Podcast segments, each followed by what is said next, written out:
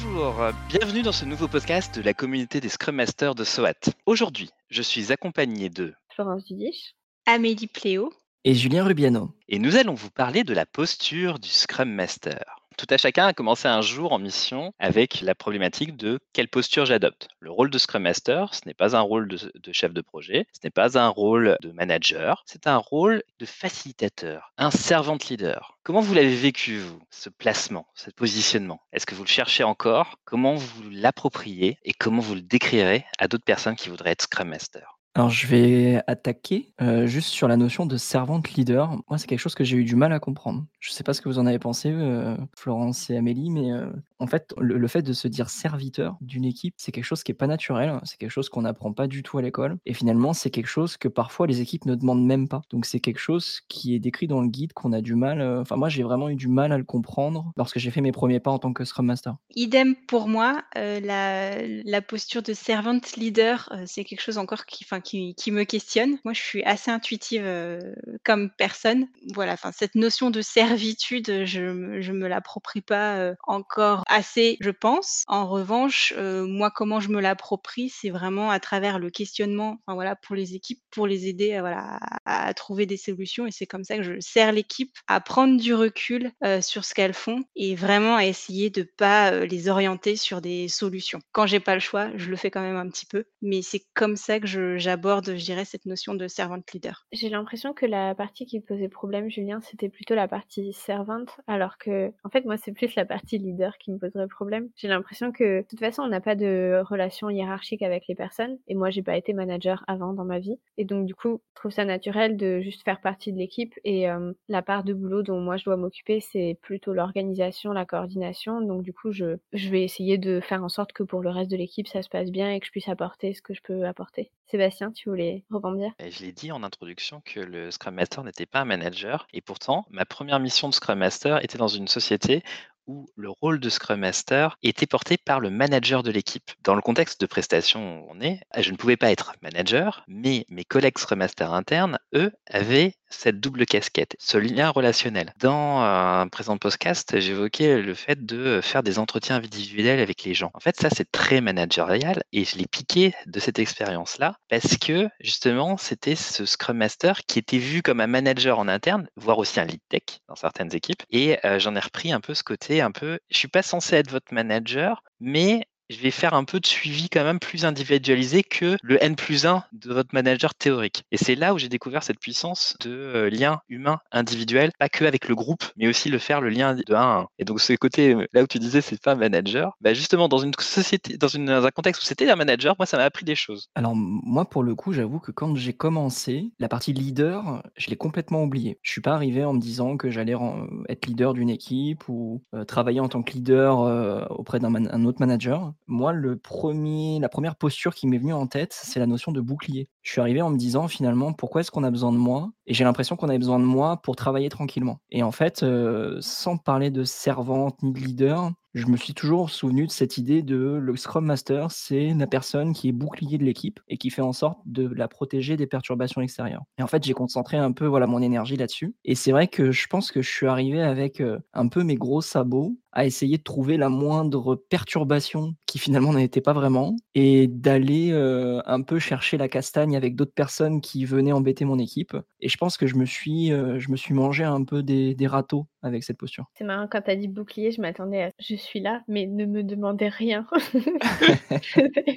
J'avais pas du tout compris où tu voulais en venir au début. Non, c'est vraiment la notion de protéger l'équipe. Je, je, je, pensais que c'était vraiment à ça que je servais, parce qu'en en fait, je voyais pas, enfin, je veux dire, l'équipe euh, avait du matériel, elle faisait des daily, elle avait un mur, et c'est juste que je voyais qu'en fait, il y avait certaines personnes qui venaient demander des trucs à l'arrache, en plein sprint, un peu en mode euh, autoritaire, et je me suis dit, en fait, euh, bon, ça, on va essayer de le, retirer. Et donc j'ai été voir la personne qui me connaissait pas, qui savait pas qui j'étais, qui savait pas ce que c'était un Scrum Master. Et je lui ai dit maintenant faut que tu arrêtes. Et il m'a dit mais t'es qui? T'es le manager de l'équipe? Et justement c'est là, là, où je me suis dit que finalement c'était beaucoup plus naturel pour les personnes de se présenter en tant que leader ou de se présenter tout court plutôt que d'arriver en mode, «C'est moi que v'là et je protège l'équipe et tu passes par moi» et du coup on s'accapare un peu peut-être trop le rôle de manager ou de protecteur. Toi, tu lèves le sujet de la légitimité, la légitimité du Scrum Master. Comment elle est reconnue, comment elle est perçue et toi tu mets ça sur le côté du leader, en gros grosse gueule, qui se fait reconnaître. Exactement. Moi quand j'ai pensé à leader, je me suis posé des questions pour le côté leader par rapport au cadre. Il y a le fameux garant du cadre. Je me suis dit: «Bah leader, c'était quoi? C'était peut-être le leader sur le Scrum» et que du coup, oui, tu avais tout le pouvoir, le porte-étendard, le Scrum Guide à sortir tout le temps et à montrer que c'était ça Scrum. Et oui, il y a ça, il y a le côté, je suis un agiliste et l'agilité c'est ça, OK, mais parfois et je pense que ça dépend beaucoup des contextes qu'on a croisés, il y a des équipes il leur faut un coup de pied au cul, pour être très honnête, hein et c'est là le côté leader qui va revenir. C'est-à-dire qu'une équipe qui va être un peu démotivée, qui va se créer des faux problèmes, qui ne va pas prendre de direction, ne pas vouloir prendre des directions et on va revenir peut-être sur le sujet motivation, il aura besoin d'un leader. Et derrière leader, je vais parfois mettre aussi un peu le joyeux luron. Celui qui va remettre un petit peu de peps là où c'est un peu mou, qui va essayer de créer le climat, qui va entraîner l'équipe, qui va leur rappeler leur screen goal, qui va leur rappeler leur product goal, leur donner une direction. Et c'est dans ça que je mets le leader. Pour moi, le leader doit entraîner l'équipe aller vers une direction. Le servante, c'est lui qui va apporter les fauteuils roulants et les pousser un petit peu pour y aller et les faire sortir du fauteuil et prendre les béquilles et au fur et à mesure les amener à courir. Et c'est entre les deux que ce sera le servant leader, dans ma vision. C'est intéressant ce que tu dis. Donc, euh, euh, parfois, derrière le mot leader, moi, j'entends souvent, ça va être la personne qui va donner un objectif à atteindre. Et là, de ce que tu dis, c'est plutôt rappeler l'objectif qu'on s'est fixé ensemble. Et cet accompagnement-là qui m'a l'air d'être plus le rôle du Scrum Master que, que celui d'un leader qui serait juste euh, leader sans être servante. On peut dire ça. Alors, là, on est parti beaucoup sur la position du servant leader ou de se poser la question de qu'est-ce que c'était. En toute transparence, j'ai jamais vraiment cherché à creuser ce que c'était. On en parle souvent dans la littérature, le Scrum Master peut adopter plusieurs postures. Alors, est-ce qu'on dans ces différentes postures, on englobe tout ça dans le servant leadership?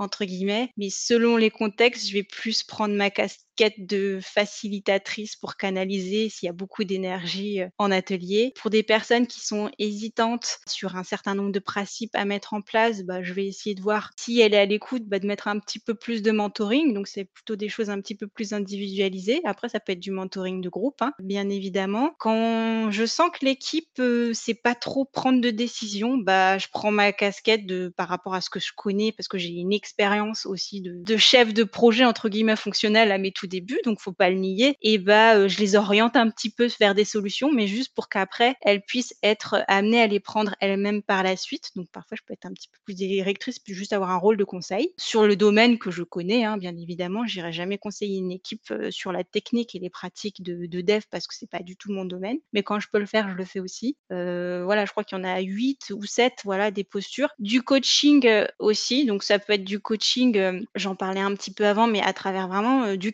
des fois, je me mets en position, euh, ne serait-ce que pour animer un délit, finalement, je l'anime pas, mais je leur pose des questions. Bah, voilà, quand vous faites ça, euh, c'est quoi l'impact derrière? Pour prioriser ça? Enfin, c'est quoi le risque, la valeur? Enfin, l'effort, vraiment que du questionnement pour juste elles-mêmes, euh, qu'elles répondent à ces questions. voilà et donc selon le contexte, j'adopte différentes postures. Parfois, c'est inconscient et d'autres, parfois, c'est conscient. Mais je me suis jamais vraiment posé cette question de servant leadership. Je pense que le mot servant, comme tu disais, Julien, me dérange un peu, quelque part parce qu'on n'est pas au service service d'eux, mais on est, euh, on aide une équipe à aller de l'avant et à être la plus efficace euh, possible. C'est bizarre, moi je croyais que c'était à notre bouger les tickets Jira. C'était pas ça C'est pas le partie servante ça? Tout à fait. Et Amélie, comment ça s'est passé à tes débuts? Est-ce que tu te posais des questions de posture par rapport à l'équipe? J'avais pas en tête toutes ces différentes postures. Quand j'ai commencé, et comme je commence toujours, j'aime bien appliquer à la lettre un peu ce qu'on me dit. Donc euh, j'étais très, euh, très focus sur le cadre Scrum. Je le suis beaucoup moins aujourd'hui, je suis beaucoup moins rigide parce que bah, j'ai accompagné plusieurs équipes et donc du coup selon les contextes d'équipe, bah, je vais pas adopter les mêmes choses. Mais j'étais très focalisée sur le cadre et ce qui m'a beaucoup aidé aussi à me dire ah bah là bon bah ta story elle est pas prête. Mais derrière j'ai développé du coup tout un tas de, enfin je l'ai amené avec un discours de sensibilisation à chaque fois. Et donc ça m'a aidé au fur et à mesure à, je dirais, à mmh, mettre le focus sur des choses qui sont pas toutes les mêmes, par rapport à une équipe. Je pense que ton approche est la bonne sur la posture de départ, pas forcément se poser trop de questions et je pense qu'il faut, en fait, mener ta mission et adopter la posture dans laquelle tu es à l'aise. Moi, c'est ça qui est le plus important parce qu'en fait, Scrum Master, même si c'est défini dans le Scrum Guide, il y a pas de guide universel sur comment te conduire avec une équipe. Toutes les équipes sont différentes et par exemple, tu vois, moi, cette notion dont je parlais tout à l'heure, d'être le bouclier, d'arriver avec mes gros sabots, j'étais pas à l'aise avec cette posture-là. Je l'ai fait parce que je pensais que c'était la chose que le Scrum Guide me disait ou que l'équipe attendait de moi, sans me le dire. Et finalement, je me suis complètement euh, gouré. Et finalement, j'ai repris tout de suite après cette posture de justement référent du cadre, comme tu disais. Et finalement, je trouve qu'à partir du moment où tu as pris cette posture de référent du cadre et de rappeler régulièrement les objectifs que l'équipe s'est fixés, comme tu redisais Florence, tu prends assez rapidement finalement une posture d'expert auprès de l'équipe et de l'organisation. Et finalement, tu deviens un peu le référent des bonnes pratiques euh, de Scrum et au-delà, finalement, on vient de voir pour des avis sur des process, sur des façons d'écrire des stories, qui n'est pas décrit dans Scrum. Hein. Euh, et finalement, tu deviens la personne à contacter au sein de l'entreprise pour tout ce qui est bonne pratique. Et je trouve que là, la posture devient tout de suite plus facile à prendre finalement, mais il faut, faut asseoir un petit peu effectivement ta posture et tes connaissances en amont. C'est assez important, je pense, d'arriver avec euh, un certain background, une certaine connaissance du guide Scrum. J'avais pas mal euh, lu et potassé le guide Scrum avant d'arriver dans ma première mission. Et puis après, on se retrouve dans des situations où j'avais des doutes sur le fait que le guide Scrum, c'était la bonne solution. et du coup, c'est très dur d'avoir cette position. Comme tu dis, euh, j'avais, j'avais bossé sur d'autres boulots avant de devenir Scrum Master. Et vraiment, je j'étais pas convaincue par tout ce qui était écrit, par toute la mise en place par rapport à la réalité à laquelle j'étais confrontée donc là, j'avoue que j'ai pas toujours poussé pour que ça aille dans le sens du guide Scrum, mais que je trouvais logique. Et après, il y a eu beaucoup de questionnements aussi sur quelle était la bonne chose à, mettre en place. Je sais pas, est-ce que vous avez des doutes parfois? Du coup, par rapport à ça, en fait, moi, je me suis raccroché au guide Scrum parce que je sentais que les équipes avec qui je bossais et même l'organisation globale avaient un fonctionnement qui était en constante évolution et ça allait souvent vers des évolutions à l'arrache. Et du coup, en fait, il y avait pas de cadre du tout. Et je pense qu'ils avaient besoin de ce cadre. Et en fait, je pense que j'aurais dépensé beaucoup trop d'énergie à essayer de construire un cadre complètement personnalisé. Et en fait, je me suis dit, s'ils m'ont recruté finalement, c'est que le cadre Scrum leur convient. Donc je me suis dit, on va essayer de s'y tenir jusqu'au bout, quitte à le faire évoluer une fois qu'on est assez mature. Mais je pense c'est que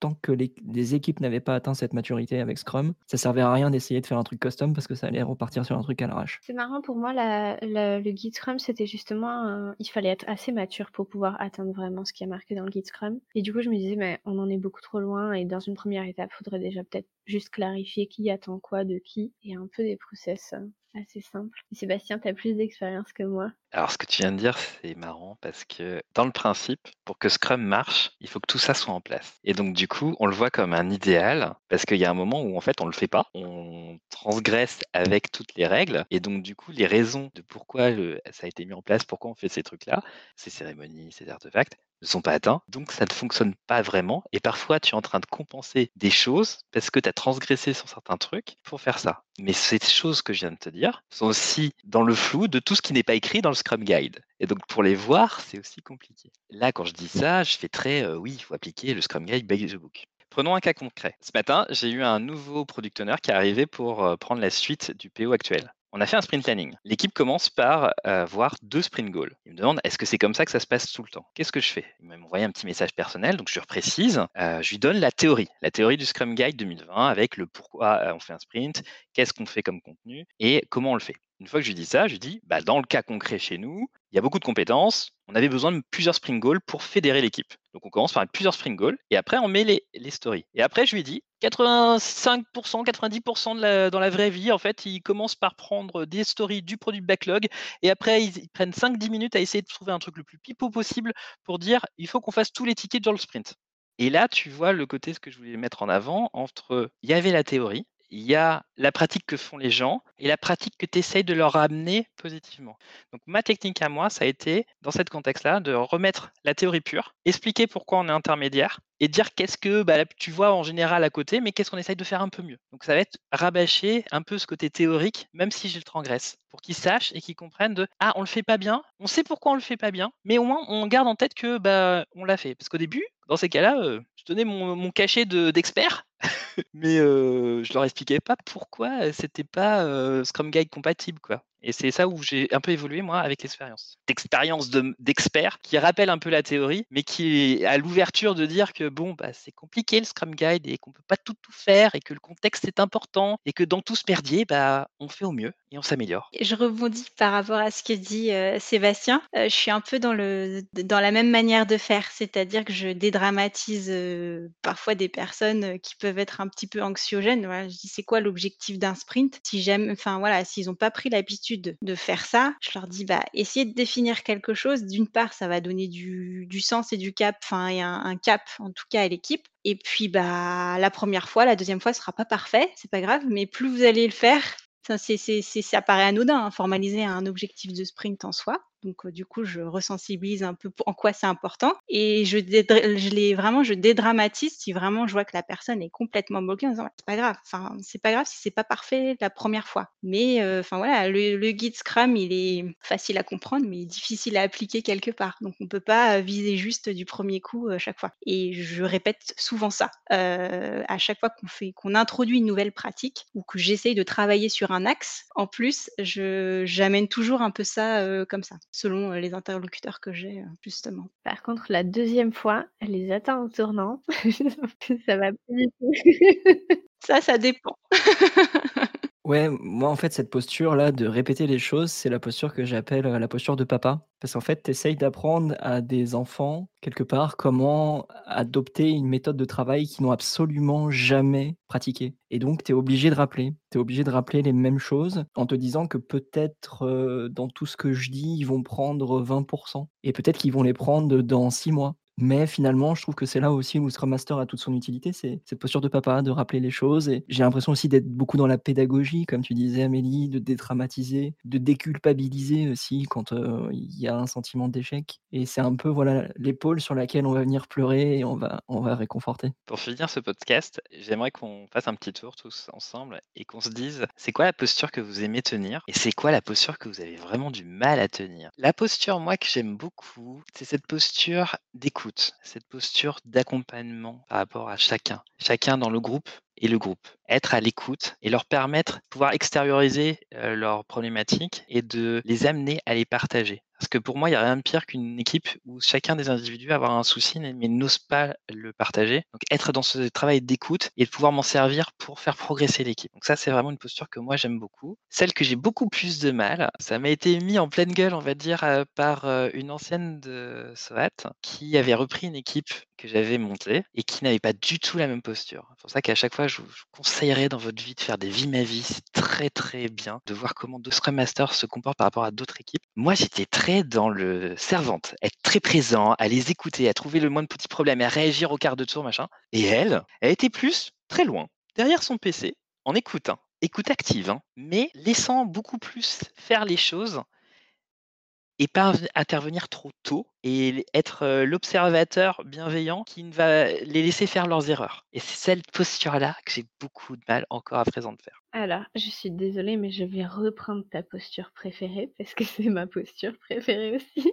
Faire parler les gens ou les écouter, prendre le temps en fait de, de les écouter et, voir ce qui peut être monté et notamment si par hasard on est à distance, de les appeler sans avoir vraiment de choses à dire en particulier, mais juste les appeler et souvent dans les cinq minutes qui arrivent, on apprend qu'il y a un problème qu'ils n'ont pas eu l'occasion de nous remonter ou ou pas forcément, mais en fait ça m'a jamais arrivé d'ailleurs qu'il y ait rien à se dire. Donc la posture d'écoute et pour les postures dans lesquelles je suis pas à l'aise, j'ai beaucoup de mal à. Je peux présenter le guide Scrum, mais j'ai beaucoup de mal à convaincre les gens de ce qui est marqué dans le guide Scrum. Peut-être parce que je suis pas absolument convaincue moi-même. Et ce, faisant, je vais être exclue de ce podcast notamment. Il n'y a Papa Scrum qui va travailler avec toi, tu vas voir.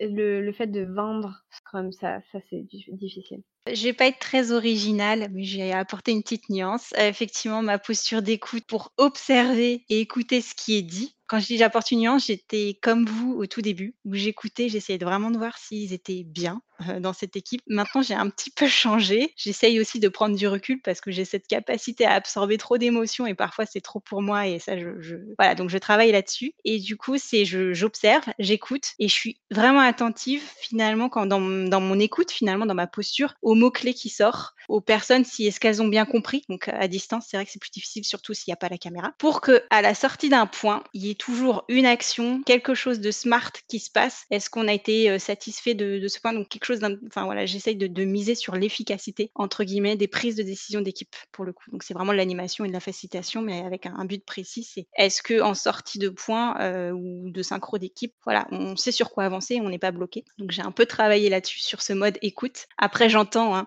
euh, les hésitations et tout ça, mais j'essaye vraiment de les ramener sur ok la, solution euh, c'est quoi? Et là où j'ai le plus de mal, paradoxalement, c'est voilà, je suis une fille très timide. et donc, quand je connais pas beaucoup les gens, surtout à l'extérieur de l'équipe, bah voilà, aller essayer d'effectivement de sensibiliser les gens. Si je l'ai pas préparé un petit peu avant, c'est pas naturel. Et donc, je suis assez hésitante et effectivement, je manque peut-être de conviction à essayer de, je vais pas dire convaincre parce qu'on peut pas convaincre les gens, mais en tout cas à démontrer que ça peut apporter des belles choses d'avoir telle ou telle pratique ou pourquoi l'équipe se comporte comme ça pour telle raison et ce genre de choses. Euh, alors moi, la posture que je préfère, c'est celle de déconneur, celui qui va euh, faire un peu euh, décompresser l'équipe, qui va arriver, qui va proposer des animations, ping-pong ou baby-foot ou des, gens entre équipes. Le gars, voilà, qui, qui va déconner et faire un, petit esprit d'équipe sympa. Je suis assez à l'aise avec ça. Tu es responsable de l'efficacité hein, en tant que Scrum Master. Hein. J'ai pas osé commenter.